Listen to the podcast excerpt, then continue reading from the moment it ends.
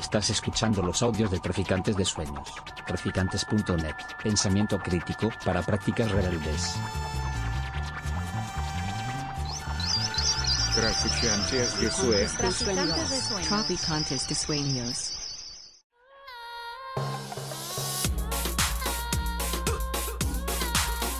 Nociones comunes. Universidad Experimental de Madrid.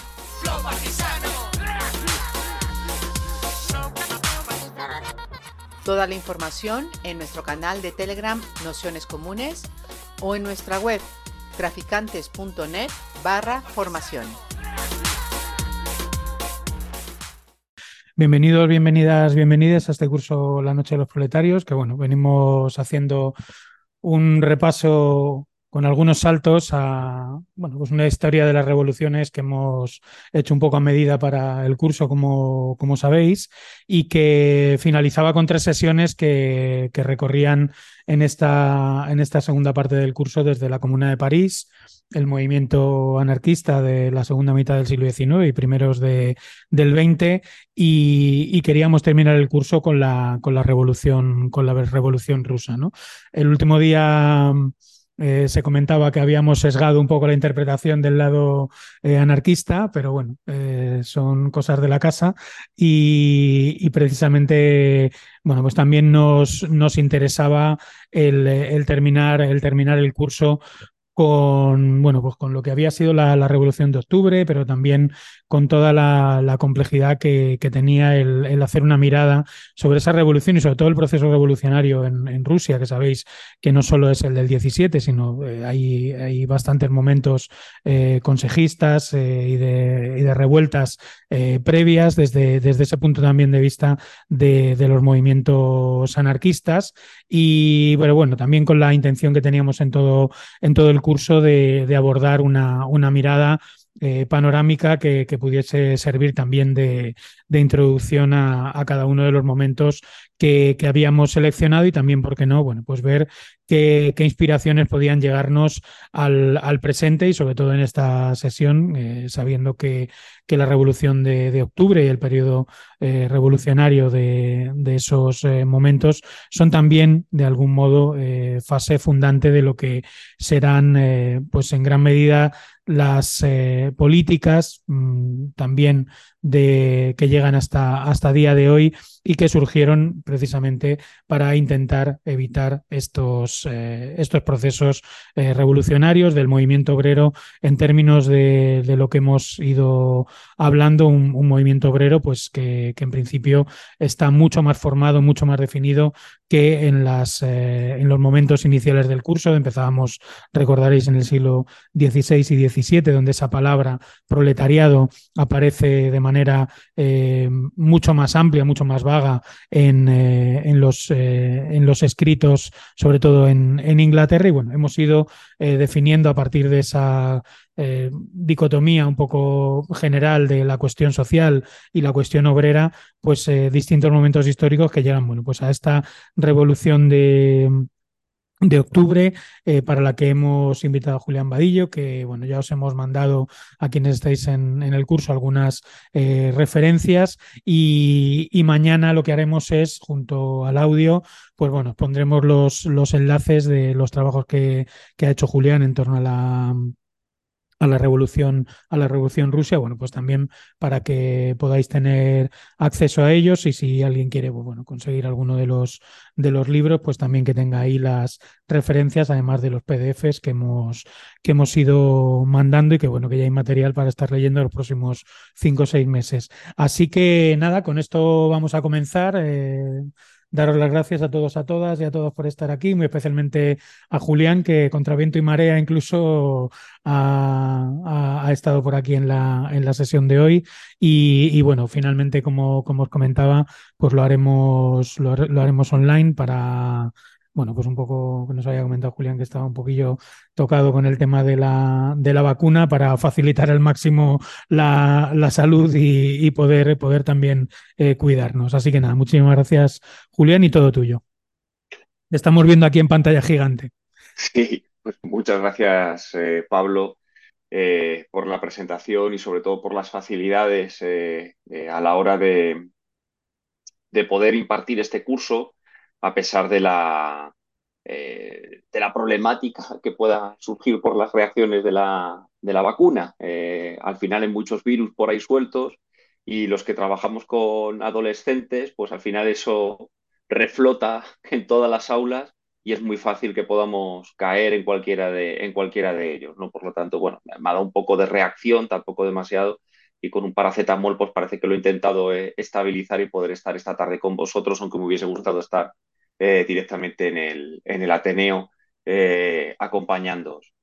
agradezco mucho a las Nociones de Comunes que me invitase a este, a este acto hace ya unos cuantos meses que Pablo eh, me contactó eh, y me propuso hablar de la, de la Revolución Rusa eh, en este curso que se llama La Noche de los, de los Proletarios. la Revolución Rusa es uno de los acontecimientos que ha llevado mi trayectoria profesional desde hace ya mucho tiempo, la investigación, por una parte por curiosidad y por otra por, por lo que es mi línea de investigación del anarquismo, el movimiento obrero a nivel nacional e internacional, eh, en qué consistía esa revolución y cuál es el impacto eh, que tuvo eh, en, todo el contexto histórico e incluso en la, en la actualidad.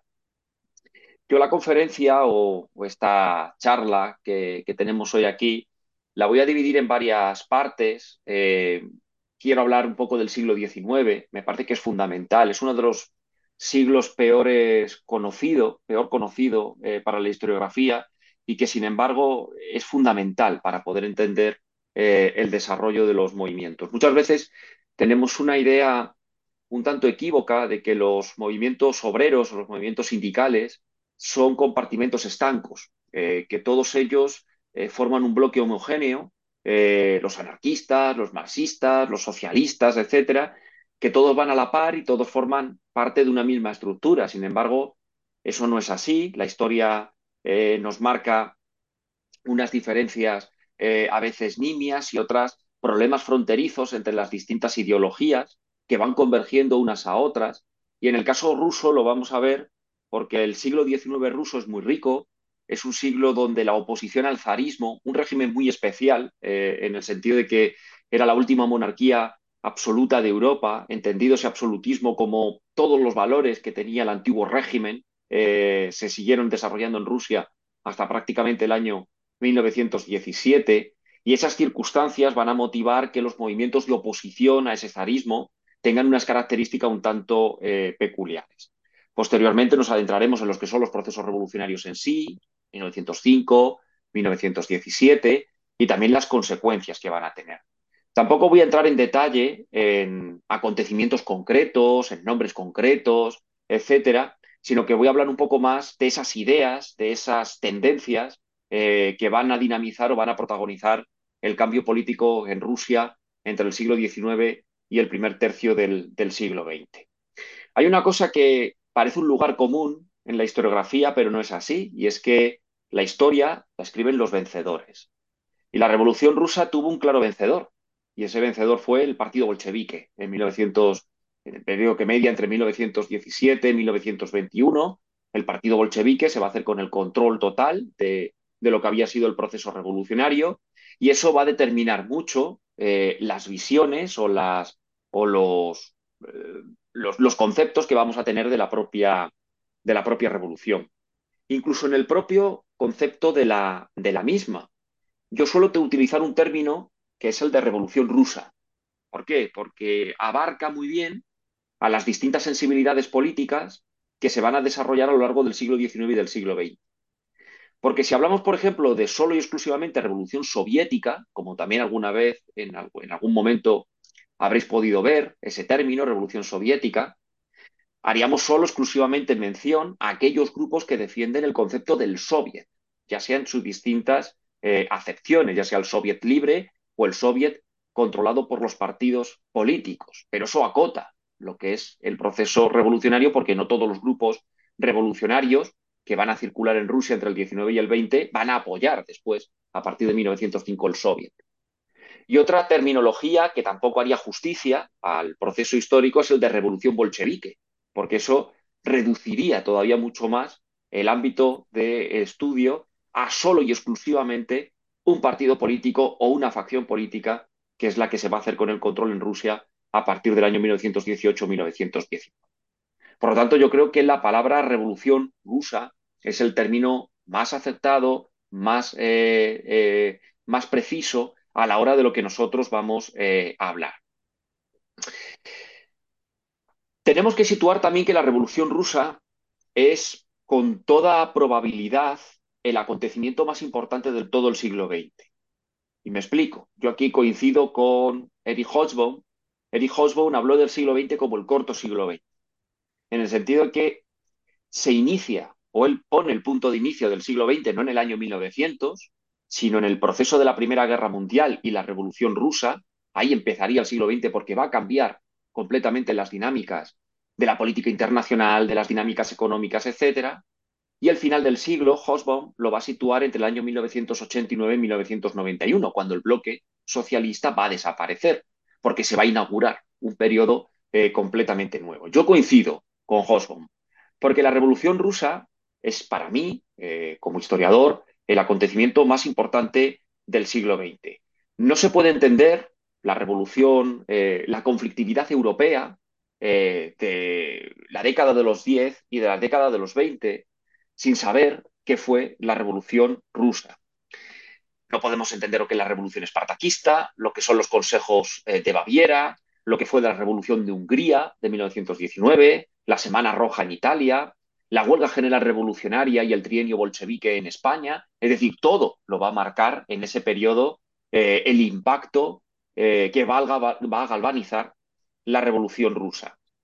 Pero es que además la revolución rusa va a completar el puzzle amplio eh, del movimiento obrero, porque aparece un nuevo actor internacional que son los partidos comunistas. Eso no existía antes de la revolución rusa. Existían los partidos socialistas con diversas o diversas facciones dentro del marxismo, pero ahora va a aparecer un nuevo actor, que es el Partido Comunista, que en todos los países se va a desarrollar a partir de 1920-1921.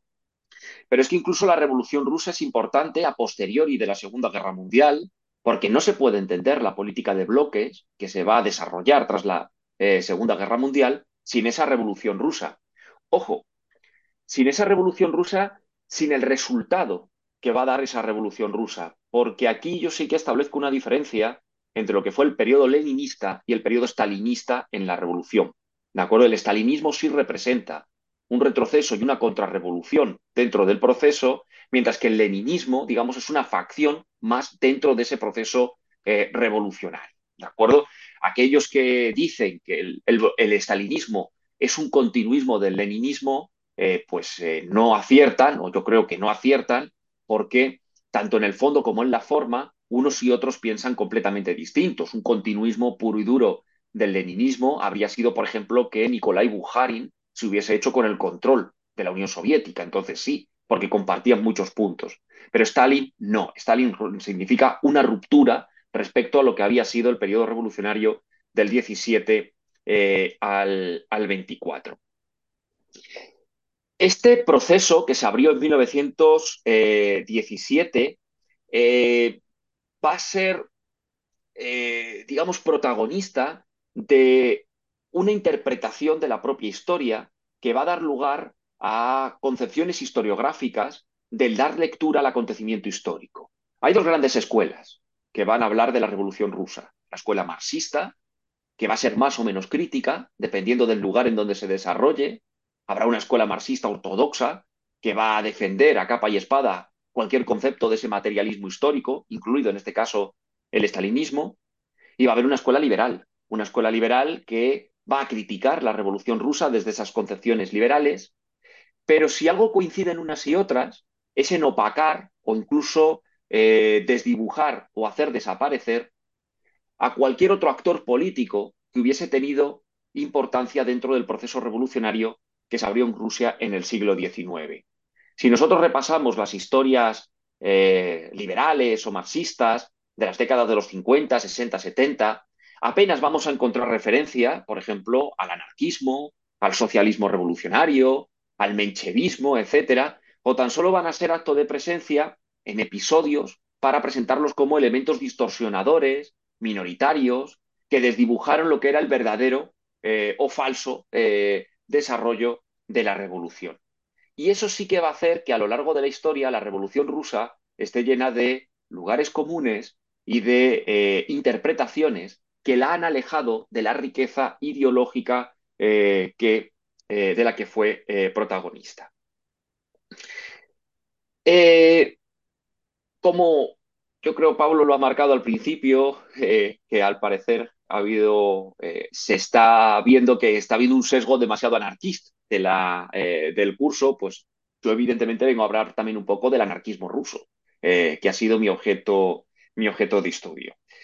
el anarquismo ruso, para los más profanos, es uno de los movimientos más importantes y más dinamizadores del proceso revolucionario que se abrió en Rusia en el siglo XIX y que para el anarquismo ruso tuvo su último acto más importante, no el último general, el último acto más importante en lo que fue el movimiento magnovista en Ucrania y la rebelión de Kronstadt en 1921, no siendo esta última un movimiento puramente anarquista, aunque sí de participación eh, libertaria. Como os podéis imaginar, la tierra que vio nacer a Mikhail Bakunin y a Piotr Kropotkin es muy difícil que no hubiese tenido eco estas ideas en el interior eh, del país. Y de hecho la ideología anarquista se va a dejar sentir en el movimiento eh, obrero libertad, en el movimiento obrero ruso desde muy eh, temprano. Sin embargo, es verdad que el anarquismo ruso va a tener unas características que le va a diferenciar un poco del desarrollo del anarquismo en otros lugares de Europa. Yo defino aquí al anarquismo como un movimiento bastante más ecléctico, que va a estar, digamos, mediatizado en gran parte por lo que fue el desarrollo del populismo ruso. Ojo, somos dos movimientos distintos, ¿de acuerdo? El movimiento populista eh, iniciado por Alexander Herzen, continuado después por movimientos políticos como Narodnaya Volia o que posteriormente darán como origen al Partido de los Socialistas Revolucionarios, son una cosa y los anarquistas son otras. Sin embargo, muchos, muchos integrantes de las organizaciones anarquistas, de los grupos anarquistas, de los intentos de articular organizaciones anarquistas eh, en Rusia, a veces van a tener fronteras difusas con estos otros movimientos, sobre todo con el populismo, porque van a coincidir en bastantes cuestiones, sobre todo en la cuestión de la tierra, de en quién tiene que estar el poder de la tierra, de la redistribución de la riqueza que se tiene que efectuar para abolir las estructuras feudales que existían en Rusia desde tiempos inmemoriales bajo el poder eh, del zarismo. El autor o el eh, ideólogo que más va a influir en Rusia en ese periodo final del siglo XIX y principios del siglo XX va a ser Kropotkin. Kropotkin y su idea del anarcocomunismo, del comunismo libertario, comunismo eh, anarquista, se va a dejar sentir en un amplio espacio de ese antiguo imperio ruso. Nos vamos a encontrar importantes movimientos libertarios en ciudades como Bialystok, Krinky, Krovno, Varsovia, Moscú, San Petersburgo, Kharkov, Odessa. Muchas de estas ciudades no son de Rusia. Por ejemplo, eh, eh, Bialystok y Krinky son de Polonia. ¿De acuerdo? Pero en aquel momento formaban parte de aquel eh, magno eh, imperio, imperio ruso y el anarquismo ahí va a tener mucha influencia. De hecho, en Bialystok, el anarquismo siempre fue la organización mayoritaria en el Soviet de Bialystok. Tuvo mucha más influencia que los bolcheviques, que los mencheviques, que los socialistas revolucionarios. Ahora después incidiremos un poco más en este, en este periodo. Sin embargo, el anarquismo va a tener un problema eh, importante desde el principio de la Revolución Rusa. Y, esto va a ser algo que le va a sorprender incluso en la Revolución del año 1905. El anarquismo va a tener importancia a nivel de grupo, pero no va a lograr articular en todo el territorio ruso lo que, por ejemplo, en otros lugares como España o Francia sí lograron hacer. Una confederación anarquista panrusa, una federación anarquista, etcétera, que uniese a los distintos grupos a lo largo y ancho de ese territorio. Cuando estalló la Revolución Rusa de 1905, el primer gran toque de atención eh, al zarismo para su eh, destrucción, el anarquismo estaba fuertemente dividido. Estaba dividido entre los que consideraban que la organización anarquista se tenía que desarrollar a partir de grupos específicos libertarios, estos eran los más kropotkianos, por decirlo de alguna manera, que desarrollasen una intensa propaganda entre los trabajadores para acercarlos y atraerlos a las ideas libertarias. Había otros que estaban optando más por la organización del sindicalismo revolucionario. Estos van a tener mucha más influencia, por ejemplo, en Odessa, en San Petersburgo, etcétera, con la idea de crear un sindicato, un sindicato eh, donde eh, las bases del sindicalismo revolucionario francés, de huelga general, boicot, etcétera, tuviese amplio desarrollo, algo parecido a una CNT en, eh, en Rusia. Y luego había otros grupos, ni siquiera grupos, son individualidades, que estimaban que la violencia, eh, el golpe directo al, al zarismo, eh, pensad que la estructura política del zarismo impedía la representación de cualquier organización o forma política que no fuese específicamente zarista. Entonces, era muy difícil que un partido, difícil no, imposible que un partido político antes de 1905 pudiera tener representación en ninguna institución rusa. Entonces ellos consideraban, algunos de estos anarquistas, eh, o atraídos por las ideas del anarquismo, consideraban que la única manera de hacer estallar una revolución era eliminar a los eh, integrantes o líderes de ese eh, movimiento zarista. Van a declinar en acciones terroristas, pero en cualquier caso, ninguna de las tres opciones va a poder articular o va a poder desarrollarse de forma, eh, de forma efectiva en esa revolución del 5, con lo cual el anarquismo, a pesar de ser una alternativa en lugares concretos, no podemos considerarla en la revolución del 5 como una alternativa general, eh, como eh, proceso revolucionario o ideología que pudiera desarrollarse de forma general entre la clase obrera rusa. Sin embargo, la Revolución Rusa de 1905 sí que va a dar lugar o va a plasmar eh, uno de los organismos más importantes de contrapoder que se van a dar en Rusia y uno de los debates más importantes que se van a dar dentro de los movimientos obreros rusos, donde el anarquismo, en este caso, sí va a tener un papel protagonista. Según los testimonios de Bolin, eh, si le conocen, es uno de los historiadores del anarquismo ruso, protagonista del anarquismo ruso en la Revolución de 1917. En su obra La Revolución Desconocida, eh, Bolin habla que en este momento es cuando aparece el Soviet en Rusia. En esto coincide con historiadores como Oscar Ambeiler, que también sitúan el nacimiento del Soviet en 1905. Lo único que hay diferenciaciones en dónde nace el Soviet, en qué lugar nace exactamente el Soviet. Algunos dicen en San Petersburgo, otros dicen en las zonas industriales de Nizhny Novgorod, etc. En cualquier caso, Bolin dice que el Soviet nació en febrero de 1905 al calor de los socialistas revolucionarios, que era el movimiento y el partido mayoritario en, Rusia, y surge como un organismo horizontal de control popular, de, intento de control de los medios de producción y consumo, y como una herramienta o instrumento de la clase eh, trabajadora.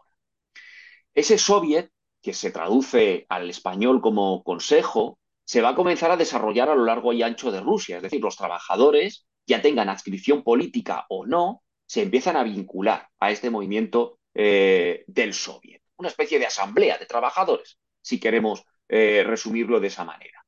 El debate va a venir en cuál es el papel que tiene que jugar el soviet en la revolución. Para los socialistas revolucionarios y para los anarquistas, el soviet es un organismo libre, puede estar integrado por trabajadores de distintas ascripciones políticas, pero es un organismo de la revolución, un organismo que sirve para el control eh, horizontal de los medios de producción y consumo. Sin embargo, para las organizaciones marxistas, para el Partido Socialista eh, Socialdemócrata Obrero de Rusia y sobre todo para su facción bolchevique, el soviet de existir tiene que ser un apéndice más del partido tiene que estar a las órdenes del partido. El partido tiene que controlar lo que dice el soviet y las decisiones del soviet tienen que estar supervisadas por el propio partido. De lo contrario, dice eh, la facción bolchevique del Partido eh, Socialdemócrata, de lo contrario se convertirían en un organismo fraccional de la clase obrera. Estaría dividiendo a la clase obrera. Claro, esto lo tenéis que entender dentro de la lógica vanguardista que los socialdemócratas rusos, como cualquier otro partido marxista eh, de la época, estaría, estaría defendiendo. Esto va a hacer que en los orígenes los bolcheviques tengan una importante desafección al soviet. más que nada porque el soviet no se va a dejar doblegar por ningún partido ni por ninguna ideología concreta, algo que va a favorecer, digamos, el discurso o la defensa que socialistas revolucionarios y anarquistas hacen de este, eh, de este organismo.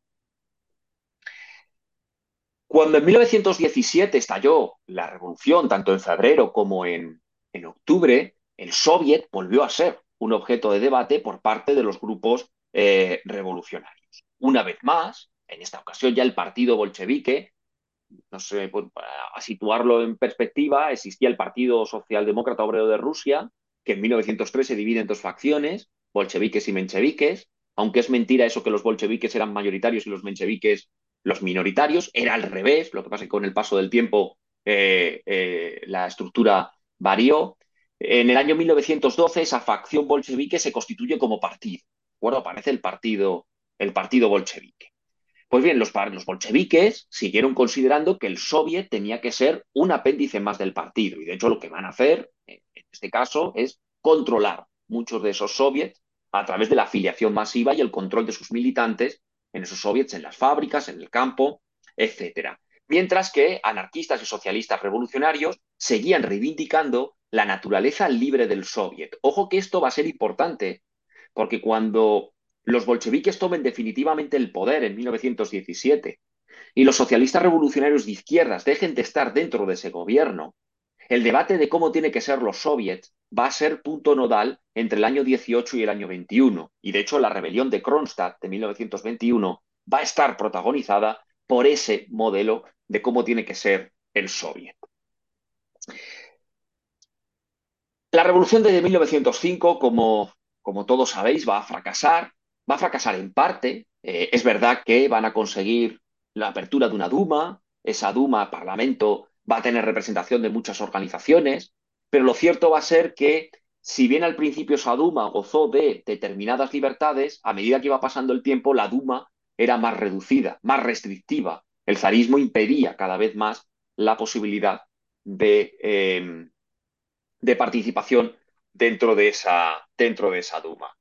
Entre 1906 y 1917 lo que se produce es un largo exilio. Las organizaciones revolucionarias se tienen que ir eh, al exilio, el anarquismo entre ellas, y en ese exilio van a empezar a recapacitar qué es lo que ha fallado en 1917 y qué tienen que hacer para solucionarlo en el futuro. Anatol Gorelik, eh, uno de los, un anarquista ucraniano, eh, en una recopilación de textos que eh, publicó la, la, Malatesta hace ya unos cuantos años con el título El anarquismo y la revolución rusa, se va a hacer eco de unas palabras de un escritor y abogado comunista, Jacques Sadul, que fue un testigo de excepción de la revolución de 1917. Jacques Adul, que también editaron no hace mucho en, la editorial Turner, un libro suyo que se llama Cartas desde la Revolución Rusa, Jacques Adul dijo lo siguiente, os lo voy a leer literal. El partido anarquista es el más activo, el más combativo de los grupos de la oposición y probablemente el más popular. Es asimismo el único que se apoya en fuerzas lo suficientemente numerosas como para poder entrar en lucha con las bayonetas bolcheviques y hasta parece que va ganando terreno en la ciudad. Esto lo decía Jacques Sadul en el año 1917. Yo os voy a confesar una cosa. Yo no he encontrado la referencia directa que Anatol Gorelik dice de Jacques Sadul. Eh, he repasado prensa eh, francesa, prensa rusa, eh, pero no he encontrado esta referencia directa. No quiere decir que no existiera, ¿de acuerdo? Probablemente existió y, y Gorelik la, la retransmitió. Pero lo cierto es que sí da cuenta eh, aquí Sadul de una cuestión que es fundamental en el año 1917, y es que el gran rival del partido bolchevique, el gran rival de los bolcheviques, van a ser los anarquistas, eh, como alternativa a ese modelo revolucionario que los bolcheviques empezaron a desarrollar. Eh, y esto, ¿cómo lo va a gestionar el partido bolchevique? Lo va a gestionar de diversas maneras. cuando Lenin regresó en abril de 1917 eh, a Petrogrado, la antigua eh, San Petersburgo, y va a, exponer sus famosas tesis de abril, tanto en esas tesis de abril como eh, en El Estado y la Revolución, que será una de las obras fundamentales de Lenin en aquel momento. Lenin habla abiertamente de la necesidad de la conquista del poder, pero para destruir el Estado y abolirlo. En el Estado de la Revolución esa es la conclusión de Lenin. Y además, siguiendo, si sigues de forma eh, canónica la obra marxista, debería de ser así. Una vez que se tome el poder, el poder hay que tomarlo para destruir el Estado y fundar la sociedad socialista. Esto va a hacer que eh, tanto bolcheviques como socialistas revolucionarios de izquierda, una facción del Partido Socialista Revolucionario, y los anarquistas, comiencen a colaborar en una entente cordiale no firmada, porque van a generar un frente único eh, que se va a oponer al gobierno provisional, primero de Luov y posteriormente de Alexander Kerensky. Porque estas tres sensibilidades políticas coinciden en muchas cosas. Coinciden en que hay que sacar a Rusia de la guerra, coinciden en dar importancia al poder de los soviets, que es el poder real, frente al poder oficial del partido eh, del, gobierno, del gobierno provisional. Y además todos ellos se identifican con un lema, que es todo el poder a los soviets. Es decir, el poder real de Rusia tiene que estar en el control de esos, eh, de esos soviets. Es evidente que ni los bolcheviques y los anarquistas no pensaban lo mismo. Eh, la ideología bolchevique está basada en el marxismo y el anarquista no. Sin embargo, yo os voy a pedir que hagáis una cosa que le pido siempre a mis alumnos, y es que hagan un ejercicio de empatía y que nos situemos en la Rusia revolucionaria de julio, octubre de 1917, donde nosotros en una fábrica de Petrogrado o en una fábrica de Moscú comenzamos a escuchar oradores de distintas tendencias políticas que todos nos vienen a decir más o menos lo mismo. Para el pueblo ruso, en aquella época, era muy difícil distinguir o diferenciar qué eran las diferencias entre un bolchevique y un anarquista, porque lo que estaban buscando era sobre todo la transformación revolucionaria. Y eso es importante, ¿de acuerdo? Porque eso también es lo que va a determinar el triunfo de la Revolución de Octubre de 1917. Ahora bien, cuando en octubre de 1917 se produce la toma del Palacio de Invierno, que por cierto nada tiene que ver con las imágenes de la película de Eisenstein en la que todos asaltan el Palacio de Invierno saltando la valla, etcétera. No, fue todo mucho más prosaico porque ya estaban dentro, eh, van a hacer dimitir al gobierno provisional y van a tomar el poder directamente. Cuando los bolcheviques, primero en solitario y luego en coalición con los socialistas revolucionarios, constituyen eh, un consejo de comisarios del pueblo, eso sí que va a marcar una disyuntiva respecto a los anarquistas. Los anarquistas no estaban porque era un consejo de comisarios del pueblo, sino por construir una federación de comunas, tal y como había desarrollado Proudhon, Bakunin eh, o, eh, o Kropotkin. Aún así, la fuerza del anarquismo siguió siendo evidente. Por ejemplo, cuando se disolvió la Asamblea Constituyente en 1918, quien disuelve la Asamblea eh, Constituyente es el Sniakov, que es un anarquista de Kronstadt que se desplazó directamente a Petrogrado para, perdón, eh, a Petrogrado para disolver esa asamblea eh, constituyente. Y además empieza a desarrollar con fuerza lo que Gorelik decía en palabras de Sadul, que se podía desarrollar una tercera revolución eh, en Rusia. La primera había sido en febrero y era democrática, la segunda había sido en octubre y había sido bolchevique, la tercera tenía que ser libertaria. ¿De acuerdo? Y ese es el modelo que los anarquistas van a anteponer. Sin embargo, va a haber un problema. Va a haber un problema grave. Bueno, uno no, muchos, muchos problemas graves para el movimiento eh, anarquista. El primero de ellos era el que os he indicado al principio. El anarquismo adolecía de una organización general. No hay una organización anarquista en Rusia general como si tienen los bolcheviques. Con lo cual, llegar a todos esos lugares que los bolcheviques habían llegado era muy complicado para el anarquismo. En segundo lugar, que Rusia, una vez que los bolcheviques toman el poder, se va a ver inmersa en una guerra civil. Y esto no es baladí. Rusia va a quedar dividida. Va a quedar dividida entre los revolucionarios y los contrarrevolucionarios, grosso modo, porque ni todos los contrarrevolucionarios son monárquicos, ni todos los revolucionarios están a favor eh, de lo que decían los bolcheviques. Pero es que esa guerra civil, la connotación que tiene, es una connotación internacional. Las fuerzas de la Entente, de la que había ganado la Primera Guerra Mundial, van a apoyar sin fisuras a los llamados ejércitos blancos. Los ejércitos blancos es una combinación de distintas fuerzas que se oponen al movimiento revolucionario de octubre de 1917.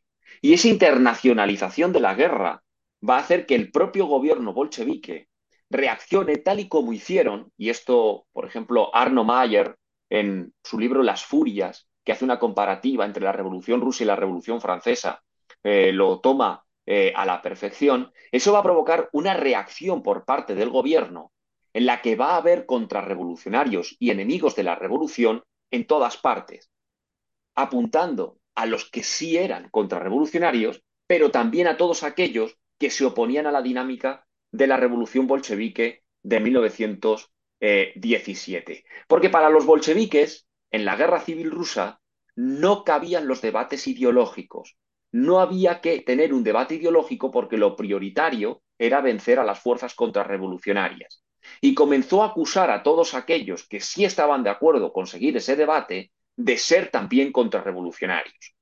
Eso va a motivar que los bolcheviques funden la llamada Cheka, que es la policía política del régimen eh, bolchevique. Y esa Cheka va a actuar con contundencia contra todos aquellos que se oponían a la política de los bolcheviques desde, eh, desde el Estado. Evidentemente el anarquismo no va a salir bien parado de ese enfrentamiento con, eh, con la Checa. Yo aquí sí que voy a distinguir dos cosas. Una, mmm, datos concretos que los anarquistas van a tener en contra de los bolcheviques o incluso los socialistas revolucionarios y luego lo que es el movimiento anarquista en su conjunto. Los anarquistas en su conjunto están luchando en los frentes contra los blancos y están apoyando la revolución, pero al mismo tiempo quieren eh, debatir el modelo revolucionario. Algunos de esos anarquistas van a actuar de forma expeditiva en contra del partido bolchevique. Por ejemplo, va a haber un atentado de una supuesta organización que no queda muy clara cuál es su procedencia, que se llama anarquistas eh, clandestinos, van a colocar un artefacto explosivo en la sede del Partido Comunista en la calle Leontiev en Moscú. Esto va a provocar que los bolcheviques reaccionen en contra de los anarquistas. Se ha detenido uno de ellos, un poeta, Lev Chorny, que va a ser ejecutado en septiembre de 1921 por contrarrevolucionario. Al mismo tiempo, no olvidemos que los socialistas revolucionarios intentaron matar a Lenin. Fanny Kaplan, socialista revolucionaria, va a atentar en 1918 contra Lenin, recuperando la estrategia de los socialistas revolucionarios de principios de siglo. Sin embargo, en líneas generales, los libertarios estaban debatiendo el modelo de la revolución, pero al mismo tiempo estaban sufriendo la clausura de sus periódicos y el cierre de sus centros eh, políticos, siendo objetos de la represión del Estado bolchevique. Los dos procesos dentro de esa revolución rusa que pudieron cambiar o que intentaron cambiar el curso del modelo revolucionario van a ser los movimientos de Magnó y el movimiento revolucionario en Kronstadt. Ojo, esto de que pudo cambiar, eh, pues, lo podemos decir de forma literaria, podemos hacer contrafactuales, ¿de acuerdo? Contrafactuales, decir cómo habría sido la historia si se hubiese desarrollado de otra manera, pero eso no lo sabemos y no podemos nunca eh, decirlo. Lo cierto es que tanto Magnó como Kronstadt van a dar una visión distinta de lo que tenía que ser la revolución. Pero ojo, Magnó en algunos puntos también está excesivamente idealizado porque ha sufrido, digamos, la excesiva propaganda también del propio anarquismo que ha desfigurado cuál fue el movimiento y cuáles fueron los, eh, los objetivos del propio Magnó. Supongo que todos y todas conocéis a Magnó. ¿Quién es Néstor Magnó? bueno, os lo presento de forma sui generis. Era un revolucionario ucraniano, nació en una pequeña aldea de Ucrania que se llama Gulaipolé, se vinculó desde muy pronto al movimiento anarquista, en el año 1905 participó de ese movimiento anarquista, fue detenido y condenado a muerte, aunque se le conmutó la pena por su participación en el proceso revolucionario, y fue uno de los beneficiados de la amnistía, a que está de moda esa palabra, ¿de acuerdo? Fue beneficiado de la amnistía de febrero de 1917, lo que hizo que Magnó regresase a su pueblo natal, a Gulaipolé, y allí fundase el Soviet, el Soviet de Gulaipolé, un Soviet libre, según los criterios o los procedimientos de los eh, anarquistas. Lo que va a hacer Magnó cuando estalla la guerra civil rusa es organizar un ejército campesino, un ejército revolucionario insurreccional campesino, que va a liberar eh, gran parte de la zona del oriente ucraniano. Para que os hagáis una idea, en la zona donde ahora está todo el boyullo del Donbass, eh, toda esa zona era la que Magnó tenía bajo su control. ¿De acuerdo? Ahí lo que va a hacer Magnó es un modelo económico alternativo basado en el comunismo libertario, en la explotación directa de los trabajadores eh, de la tierra, etcétera, y al mismo tiempo hacía la guerra a través de un eh, movimiento eh, campesino. Al mismo tiempo, en Ucrania, y apoyando esta iniciativa de Magnó, sí que va a existir una organización general anarquista ucraniana que se llama Confederaciones de Organizaciones Anarquistas Navat, la Campana. Para que os hagáis una idea, la diferencia entre Rusia y Ucrania es precisamente esa. El movimiento anarquista ucraniano está muy bien organizado, cosa que el ruso solo tiene buena organización en Moscú y Petrogrado, y poco más, ¿de acuerdo?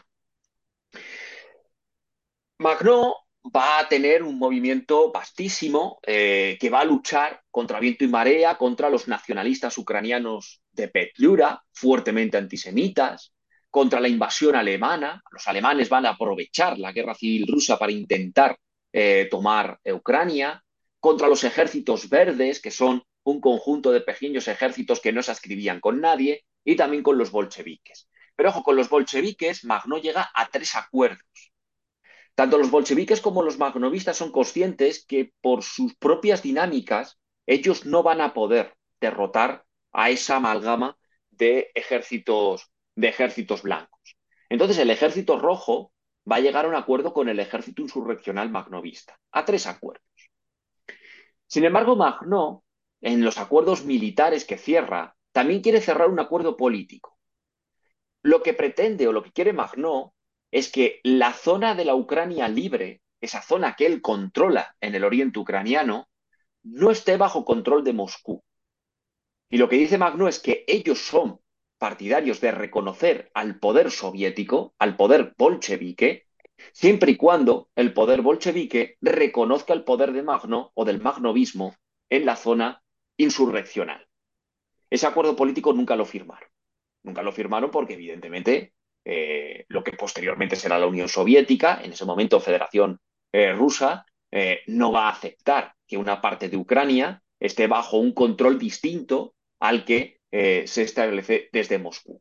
Los pactos militares sí que los cierran, y gracias a esos pactos militares, las tropas blancas, los nacionalistas ucranianos, etcétera, van a ser derrotados en Ucrania. Eso sí, cuando ellos son derrotados, lo que va a hacer el partido bolchevique, el gobierno bolchevique posteriormente, es también eliminar el magnovismo, porque sin él, eh, si mantiene un foco de oposición, sería muy difícil eh, que se consolidase el gobierno comunista en Ucrania. El otro ejemplo es Kronstadt. ¿Qué es lo que sucedió en Kronstadt? Bueno, Kronstadt es una, no sé si tenéis en mente un mapa de Rusia. Kronstadt es una pequeña isla, bueno, es la capital de una isla, la isla de Kotlin, que está justamente enfrente de San Petersburgo. Y eso es una isla, tiene una, es una plaza militar, eh, es muy importante, en la marina, en ese territorio. Y lo curioso es que eh, Kronstadt siempre fue un ejemplo de la revolución, de ejemplo revolucionario. Hay modelos revolucionarios en el 5, en el 11, en el 13, en el 17. Los marinos de Kronstadt siempre estaban a favor de la revolución. Lo curioso de Kronstadt es que el soviet que surgió en Kronstadt en el año 1905 es un soviet muy plural. Dentro de ese propio soviet hay representación de muchas sensibilidades, bolcheviques, mencheviques, socialistas revolucionarios, anarquistas, etcétera, están representados en ese eh, soviet. Además, incluso cuando estalló la revolución en febrero del 17 y Kronstadt quería dar más pasos porque no quería una república burguesa, sino que lo que quería era una república socialista, el soviet de Kronstadt tiene prácticamente una república independiente al gobierno provisional. Se opone a Kerensky y tiene prácticamente un gobierno eh, independiente. Cuando estalló la revolución eh, de 1900, de octubre del 17, el soviet de Kronstadt apoyó sin fisuras ese proceso revolucionario. De hecho, Kronstadt, los marinos de Kronstadt, pisan tierra de Petrogrado y ayudan a la toma del Palacio de Invierno y al control de la ciudad de San Petersburgo entre el 24 y el 25 de octubre de 1917. El problema es que en Kronstadt es lo que sucede en el resto de Rusia. Va a sufrir la guerra civil. Y de hecho, para Kronstadt todavía más, porque como son marina, la marina se va a tener que emplear a fondo porque los blancos están en la zona de Finlandia, operan en Finlandia. Entonces, esa zona es de tránsito entre fuerzas que apoyan a los contrarrevolucionarios y estos revolucionarios. Sin embargo, cuando la revolución rusa está llegando a su fin, perdón, la guerra civil rusa está llegando a su fin, en el año 1921, Kronstadt vuelve a poner encima de la mesa el modelo revolucionario. Y dice, bueno, muy bien, ya la guerra está prácticamente finiquitada. El ejército rojo, el gobierno revolucionario, se va a hacer con la victoria. Ahora es el momento de volver a debatir cuál es el modelo que nosotros queremos para Rusia. Y es ahí donde el gobierno bolchevique no va a querer pasar. ¿Por qué? Porque para Lenin y para el resto de integrantes del partido bolchevique, si vuelven a poner encima de la mesa el modelo revolucionario, pueden salir perdiendo. Pueden salir perdiendo porque Kronstadt no va a fear a los bolcheviques su rojo contra los blancos, pero sí la gestión política que se lleva haciendo desde el año 1917. Lo que quiere Kronstadt es que los soviets sean de elección libre, es decir, no estén controlados por el partido bolchevique, sino que un trabajador pueda elegir el modelo de soviet. ¿Y cuáles son la representación que se tiene dentro de esos soviets? Elegir entre la amalgama o el abanico pluripartidista. Ellos apelaban a lo que se llamaba la democracia obrera. Ellos no decían que en el soviet tuviese representación movimientos contrarrevolucionarios, pero sí todo el abanico revolucionario, desde los bolcheviques a los anarquistas, con todo lo que hay, eh, con todo lo que hay en medio. Esto no va a ser posible. Entonces lo que va a hacer el Soviet de Kronstadt es levantarse y sublevarse contra el gobierno, como había hecho en otras ocasiones, como hizo en el 5, como hizo en el 11, como hizo en el 13 y como hizo en el 17. Lo volvió a hacer en el 21, en febrero del 21. ¿Problema que va a tener? Que la respuesta por parte del Estado eh, comunista va a ser eh, muy importante y va a ser muy virulenta y va a aplastar la revolución eh, y la rebelión de Kronstadt. A pesar de los intentos de anarquistas como Emma Goldman o Alexander Bergman, que intentaron mediar para que hubiese una negociación entre unos y otros, eso no va a ser posible. Y el soviet de Kronstadt va a ser aplastado por parte de las fuerzas bolcheviques en el gobierno. Con esto prácticamente acababa los focos de oposición al bolchevismo eh, representado por esa alternativa de socialistas revolucionarios y de anarquistas. Quedaba un movimiento muy poco conocido. Junto con Magnó y Kronstadt debemos destacar también el movimiento de Antonov. Antonov era un antiguo eh, socialista revolucionario que se había hecho fuerte en una región en Rusia que era la región de Tambov. Allí, en Tambov, eh, lo que va a hacer Antonov es generar como una especie de gobierno alternativo que se opone a la política del comunismo de guerra. Eh, el comunismo de guerra, para que os hagáis una idea, era la incautación forzosa de la producción para ponerla al servicio de la guerra, ¿de acuerdo? Controlado todo y exclusivamente por el Estado.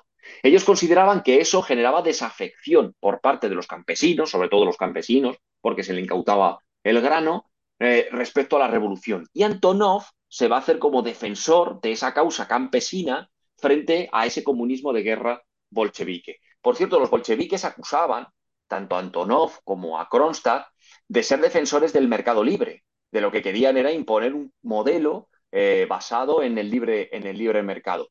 Es muy curioso, y esto lo traigo a colación, porque cuando ambas revueltas van a ser aplastadas, la de Antonov un poquito más tarde, en 1922, eh, la disposición, una vez que se, aplasta Kronstadt, la disposición que va a adoptar el gobierno bolchevique es la NEP, la nueva política económica.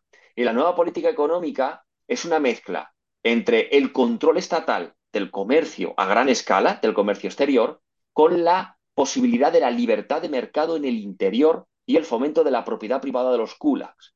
Con lo cual es un modelo mixto el que la NEP impone, que es, precisamente de lo que acusaban a Kronstadt que no defendía ese, eh, modelo, eh, ese modelo económico.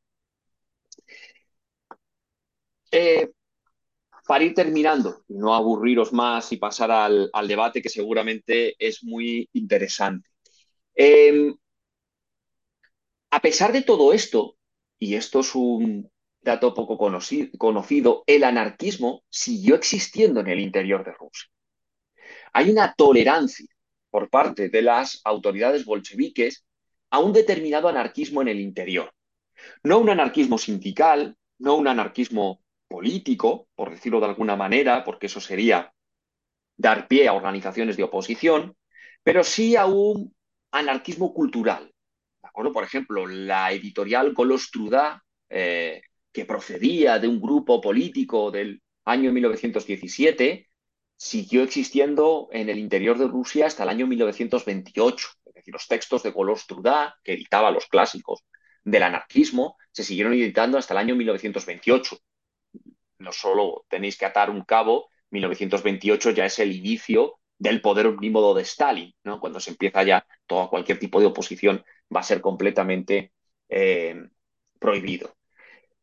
Existió hasta el año 1938 un museo Kropotkin eh, que estuvo eh, liderado por Alexander Atabekian, un anarquista georgiano que lo va a mantener en el interior del país hasta el año 1938 en el que va a ser clausurado.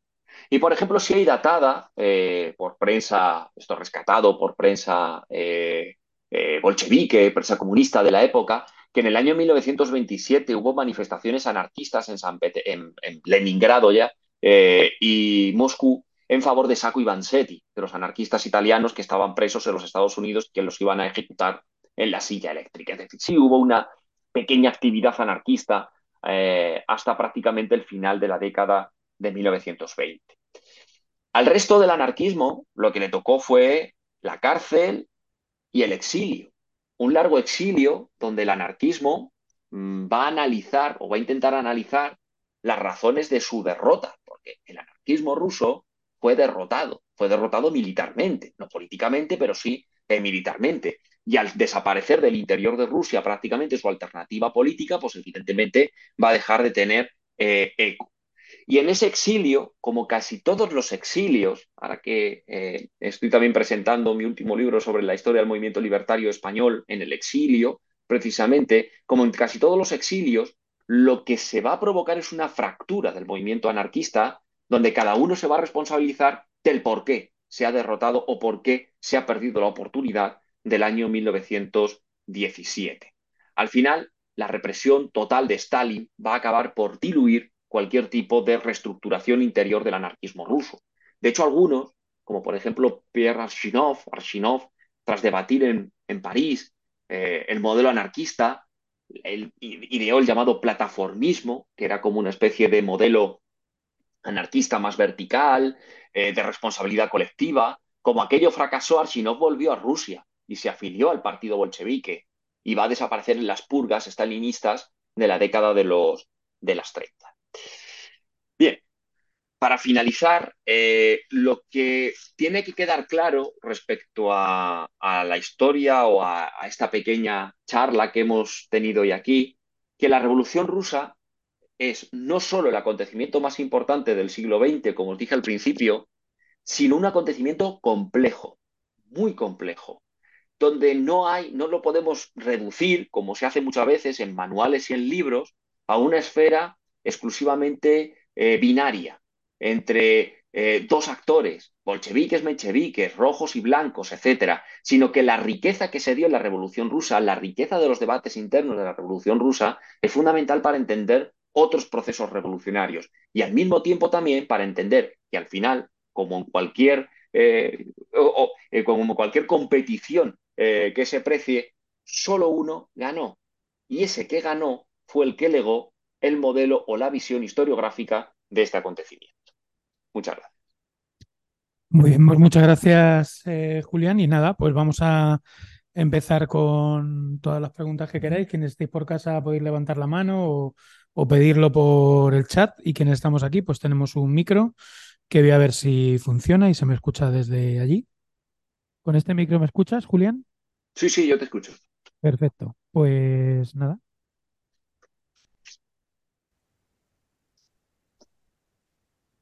no ha podido quedar tan claro. Sí, sí, ya, ya hay aquí preguntas. Vale. Hola. Hola. Bueno, muchas gracias por la charla. Y nada, solo como para extrapolarlo un poco a, al movimiento, em, como al movimiento libertario de España, vaya. Eh, eh, o sea, ¿qué sería, vale que estaba más organizado y tal, pero que, ¿cuál sería como los, bueno, más a la actual, perdón, ¿eh? ¿Cuáles serían los problemas que podemos, que puede también seguir teniendo este movimiento eh, un poco compartidos con los problemas que tuvieron ahí en la Revolución Rusa? Si es que comparten todavía eh, problemas, por decirlo así. Si queréis, vemos si hay más cuestiones y vamos juntando unas cuantas.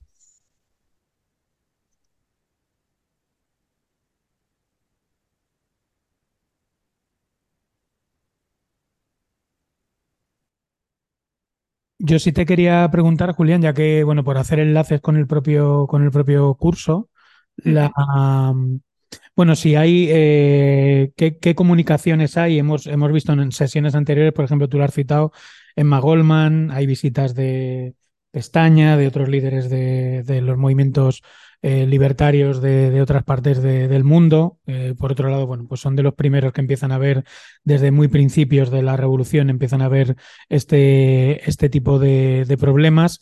Pero bueno, eh, simplemente la pregunta sería, eh, ¿en qué medida en la figura de- del soviet, en esa eh, figura eh, rusa, se incorporan de alguna manera pues tradiciones ya sean del movimiento obrero o del movimiento obrero libertario, como son las tradiciones de la, de la Comuna de París, decir, tendencias ideológicas, referencias, decir, en qué medida eso está ahí presente y cómo, cómo influye en, en ese, en ese sistema, en ese sistema organizativo que, bueno, eh, visto desde el tiempo, eh, se veía venir la, la contradicción con el propio partido bolchevique ya solo eh, leyendo los, lo- los textos. Bueno, como otra, otra cuestión un poco de enlace con, con las otras sesiones. Y si queréis si hay alguna pregunta más, juntamos tres y ya te damos la palabra. ¿Tú querías, Gerardo? No sé si... Claro, pues toma. Pues lo enciendo otra vez y te lo paso. Hola, ¿qué hay? Gracias por, por la charla. Eh, te quería preguntar, porque yo he entendido en otra lectura que, hice de la, de la Revolución Rusa, que tanto el Estado y la Revolución como las tesis de abril, eh, a ver cómo lo digo para que no suene, para que suene correcto, pues era como, eh, no sé si llamarlo correctamente propaganda de Lenin para eso que has comentado, de que, bueno, pues estaban bastante de acuerdo, pero que realmente él, porque claro, eh, lees El Estado y la Revolución, yo las tesis de abril no, pero El Estado y la Revolución lo leí muy joven, o sea, hace unos cuantos, cuantos años, y me- a mí me alucinó, porque dices, este tío eh, parece que, Lenin, eh, o sea, don, don, don Vladimir, pues eh, es un campeón en el sentido de la autonomía, la acción directa, tal. Y que, le, que le está hablando, eh, vienen a decir como que era un ma- una maniobra de propaganda. Me- creo que me he explicado, ¿verdad? Sí, sí. Sí, sí, pues venga, juntamos más y así. Hola. Eh, es que has dicho antes que nos, bueno, has hecho el ejercicio de la empatía con el pueblo ruso eh, a la hora de la dificultad que tenían para diferenciar eh, el movimiento bolchevique del movimiento anarquista, eh, a la hora de que, bueno, al final el discurso supongo que podía ser similar. Eh, entonces quería saber si, ha- si, ha- si hubo, si, sí, si se generó eh, dentro de estos movimientos algún tipo de formación política eh, para estos grupos de, de trabajadores, para que quizás pudiesen tener una idea un poco más eh, amplia de cuál era, de cuál era el discurso, cuáles eran las diferencias entre estos dos grupos, que al final parece que fueron más de lo que, de lo que pudiese parecer en un inicio. Y, mm, y si eso sería aplicable o crees que sería aplicable eh, a la actualidad, mm, bueno, ya fuera de Rusia, más en, quizás aquí, eh, en la que quizás hay que bajar también el discurso para alcanzar a más personas. Pues si quieres, venga, si quieres dale a estas cuatro, ya son cuatro y hay otra pregunta en el chat que la leemos después. Vale. Eh, pues empiezo por, por el principio. Eh, creo que la primera pregunta que se me ha realizado era algo así como qué problemas actuales del anarquismo hay que serían asimilables también a lo que fue los problemas del anarquismo eh, ruso. Pues la división, claro, la división del movimiento al final es, le confiere una debilidad. O sea, el anarquismo, eh, ya no solo el ruso, sino en cualquier país, eh, cuando ha tenido, ojo, tener una organización unida no quiere decir que sea una organización ideológicamente unívoca. Por ejemplo, la CNT siempre tuvo muchas sensibilidades dentro de su organismo, pero sin embargo la supo aunar, es decir, supo tener dentro de la propia organización sindical distintas visiones de cómo se tenía que desarrollar ese sindicalismo o distintas visiones de cómo tenía que ser la revolución o los comportamientos eh, revolucionarios. Sin embargo, en, eh, Rusia, eh, en aquella época o, en la actualidad, diversidad esa diversidad se repele, es decir, no hay una posibilidad eh, de unión entre la misma, sino que las distintas visiones al final son excluyentes, o es una o es otra. Entonces, eso le confiere, a pesar de que los análisis puedan ser acertados, la alternativa sí que le confiere una debilidad eh, frente a otros grupos que no tienen diversidades internas, pero son monolíticos en la, en la, en la estructura eh, y, en la, y en la proyección. ¿no? En ese sentido, se puede parecer, pero salvando las distancias, evidentemente, porque en aquella época eh, eh, esta, estos anarquistas tocaban el triunfo con la punta de los dedos eh, y ahora está todo eso, yo creo que bastante alejado ¿no? de, lo que era, de lo que era aquella posibilidad. Pero sí, salvando las distancias, yo diría que lo que le uniría sería la, la desunión o la, o el fraccionalismo en ese, en ese sentido, utilizando una terminología marxista que quizá no, no encaje demasiado bien con el entorno, con el entorno libertario. Eh, luego, lo que preguntaba Pablo sobre los soviets, cuál era la, eh, digamos, la retroalimentación que existía. Evidentemente hay una retroalimentación internacional. Eh, la Comuna de París ha sido el ejemplo eh, de toma del poder de la clase obrera eh, eh, hasta ese momento más importante. Eh, de hecho, la Comuna de París es muy rica en debates, etcétera, muy similar en este caso a la Revolución Rusa. Pero el soviet también bebe de la propia tradición rusa. En Rusia, en Rusia existió durante mucho tiempo la llamada tierra comunal, el MIR, que estaba en manos de los propios, de los propios campesinos. Ojo, no quiere decir que el MIR eh, que los soviets defendiesen el modelo del MIR, porque el MIR, por ejemplo, Bakunin lo criticaba muchísimo. Pero la mentalidad colectiva o la mentalidad comunalista que tenía el campesinado y el obrero ruso, eh, que es fruto de esa tradición, se va a ver también plasmada en ese, en ese soviet. Pero bueno, eso pasa como en todos los lugares. Al final, las tradiciones políticas o las culturas políticas beben tanto de factores exógenos como endógenos para, eh, su, propia, para su propia eh, formación. Y eso es fundamental en el soviet. De hecho, existía una especie de asamblea agraria en el siglo XVIII, que era el Zensbo, que también se desarrolló durante la Revolución del 5. Lo que pasa es que el soviet quiere alcanzar eh, a la industria, al modelo, al modelo industrial. Pero cuando estalló la revolución del 17, los soviets, y eran literal, eran los soviets de obreros, campesinos y soldados. Es decir, los propios soldados en el ejército también se organizaban en, en esos soviets, en esos consejos para sus eh, distintas eh, decisiones.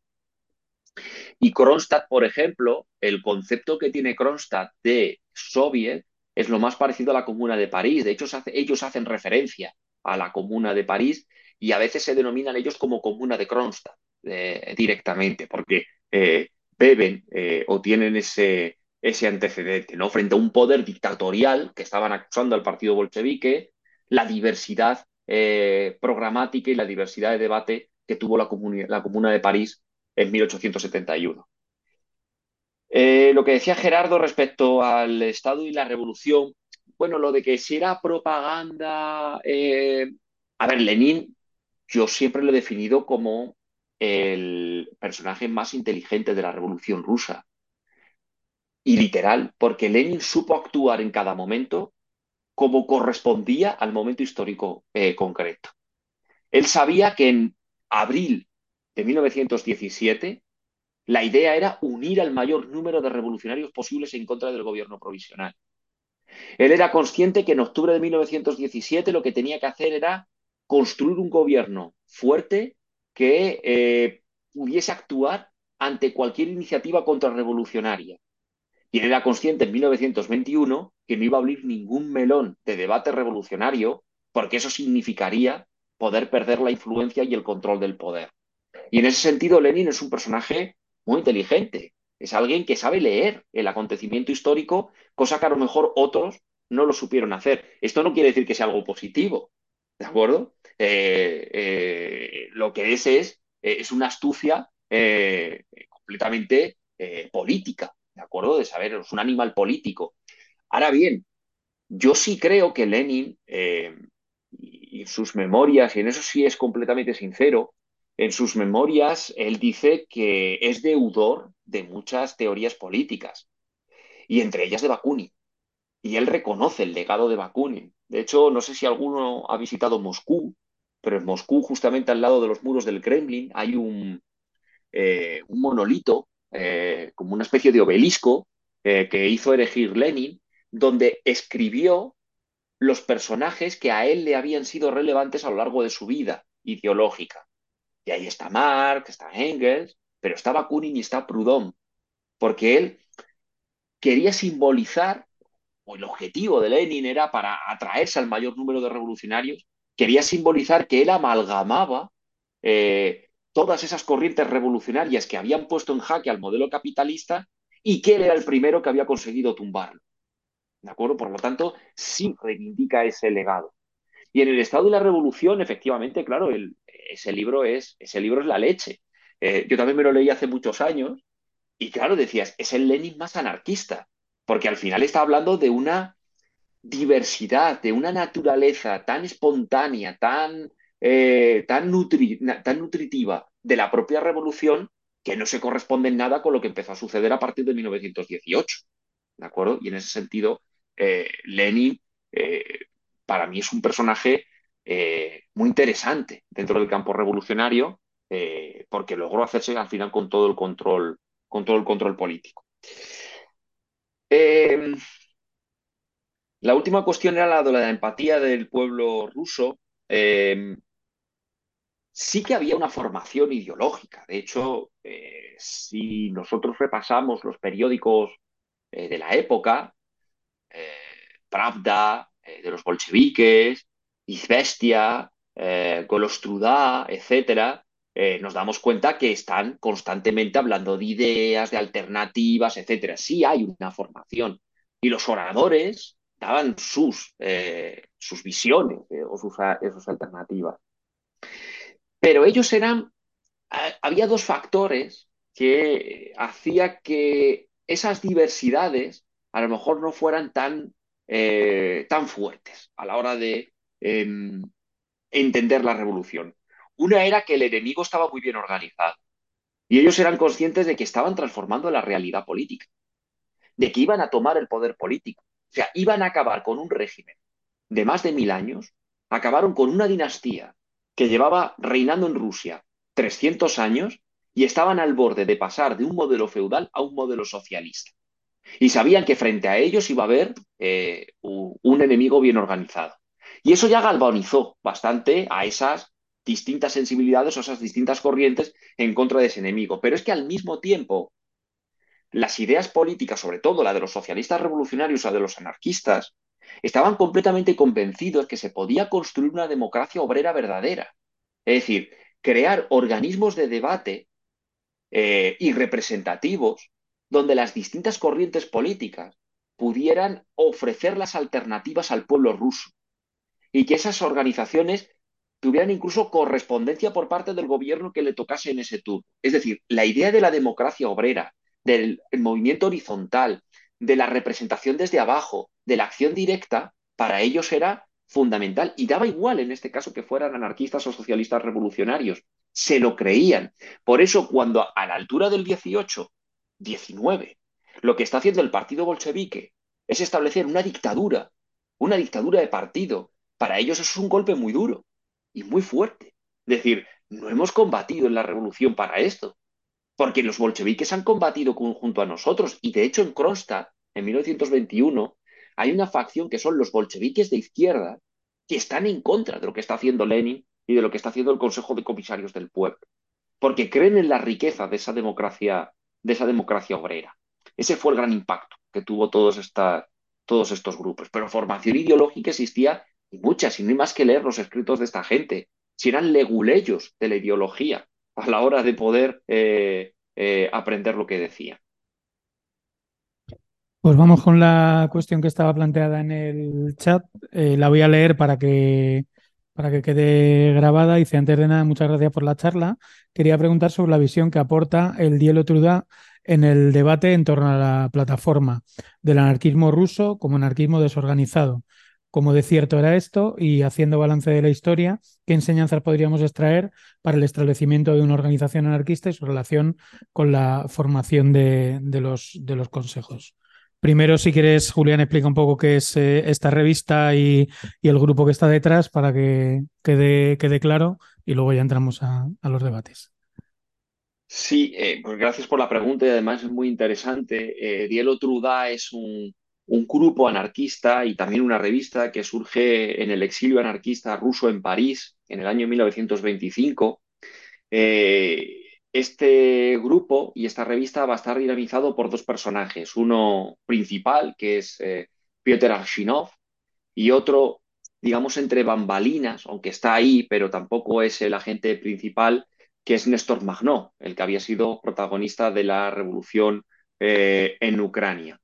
Eh, lo que va a hacer tanto, lo que va a hacer Arshinov, porque esto es sobre todo el, proceso y el proyecto de, de Arshinov, es analizar lo que había sido la revolución rusa, va a, digamos, a, hacer una radiografía de parte de lo que yo os he contado, de efectivamente el anarquismo ruso no tenía una organización amplia que pudiera haber coordinado las actuaciones eh, en la revolución desde 1917 pero lo que proponía Arshinov era que el modelo de organización de síntesis o el modelo de organización sindical no era efectivo, sino que lo que se tenía que desarrollar era un modelo eh, basado en la responsabilidad colectiva, en las cuales existiese como una especie de comité central anarquista que desarrollase un programa cerrado del anarquismo al que se pudieran adherir eh, las distintas personalidades. Y eso es lo que llamó la plataforma de los anarquistas en el exilio, lo que es el plataformismo posterior. Esto es una idea de, una parte del exilio ruso, no todo el exilio ruso. Por ejemplo, Bolin, que también está en París, eh, no apoya la plataforma de, de Arshinov porque considera Bolin eh, que lo que hace Arshinov es reproducir un modelo político como el del partido bolchevique, pero con una ideología anarquista.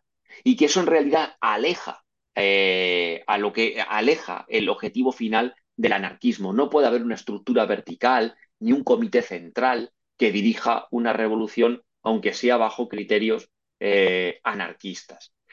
A esta plataforma la va a responder también Enrico Malatesta, eh, va a tener una respuesta importante, y Sebastián Fogg, porque Sebastián Fogg lo que va a defender es el anarquismo de síntesis.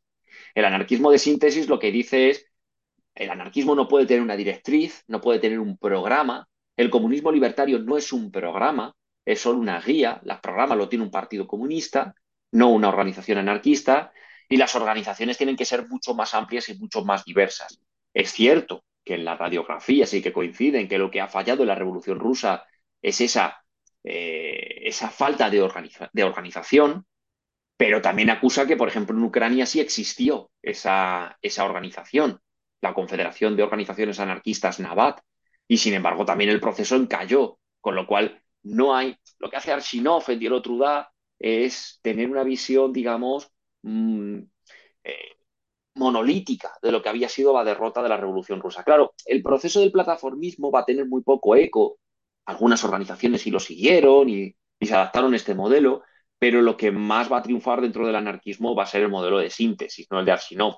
Y de hecho, Arshinov, desilusionado, volverá a Rusia en 1928 y se afiliará al Partido Comunista Ruso. Y como os dije anteriormente, desaparecerá en las purgas estalinistas en los años, en los años 30. ¿no?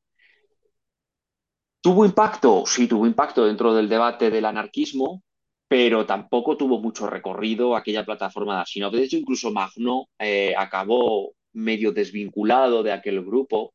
Magno se convirtió en el exilio en una especie de, eh, iba a decir Santón, pero tampoco es así. O sea, la casa de Magno por ahí desfilaron la mayoría de los revolucionarios del mundo que querían conocer de cerca a alguien que eh, había estado en una, en una revolución en primera plana. Por allí pasó Durruti, Ascaso, etcétera, en los exilios de París, eh, porque Magno era como una figura simbólica, ¿no? heroica prácticamente del proceso, pero murió en el año 34 prácticamente en el olvido y en la, y en la miseria.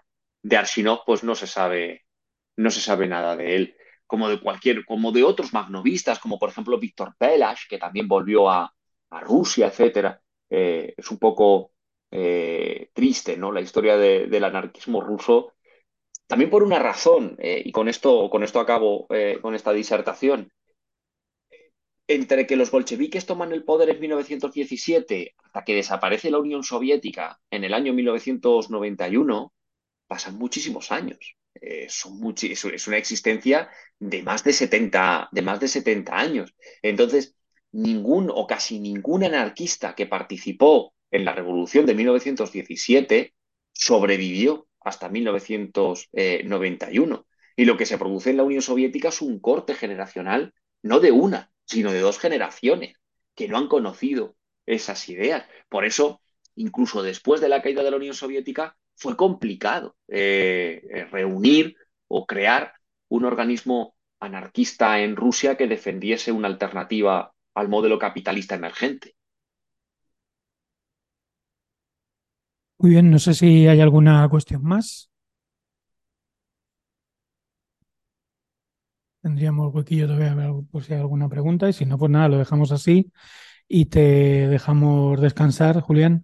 Muchísimas gracias por, eh, por, nada, por haber participado en el curso y bueno, como es la, la última sesión también, pues muchas gracias a, a todas por, por, haber venido, haber estado por aquí también y nada, seguiremos viéndonos seguro en, en otros días y, y, en otros cursos y, y, a ti Julián, nada, pues a mejorarse. Muchas gracias. Muchas gracias a todos. Gracias. Chao, chao.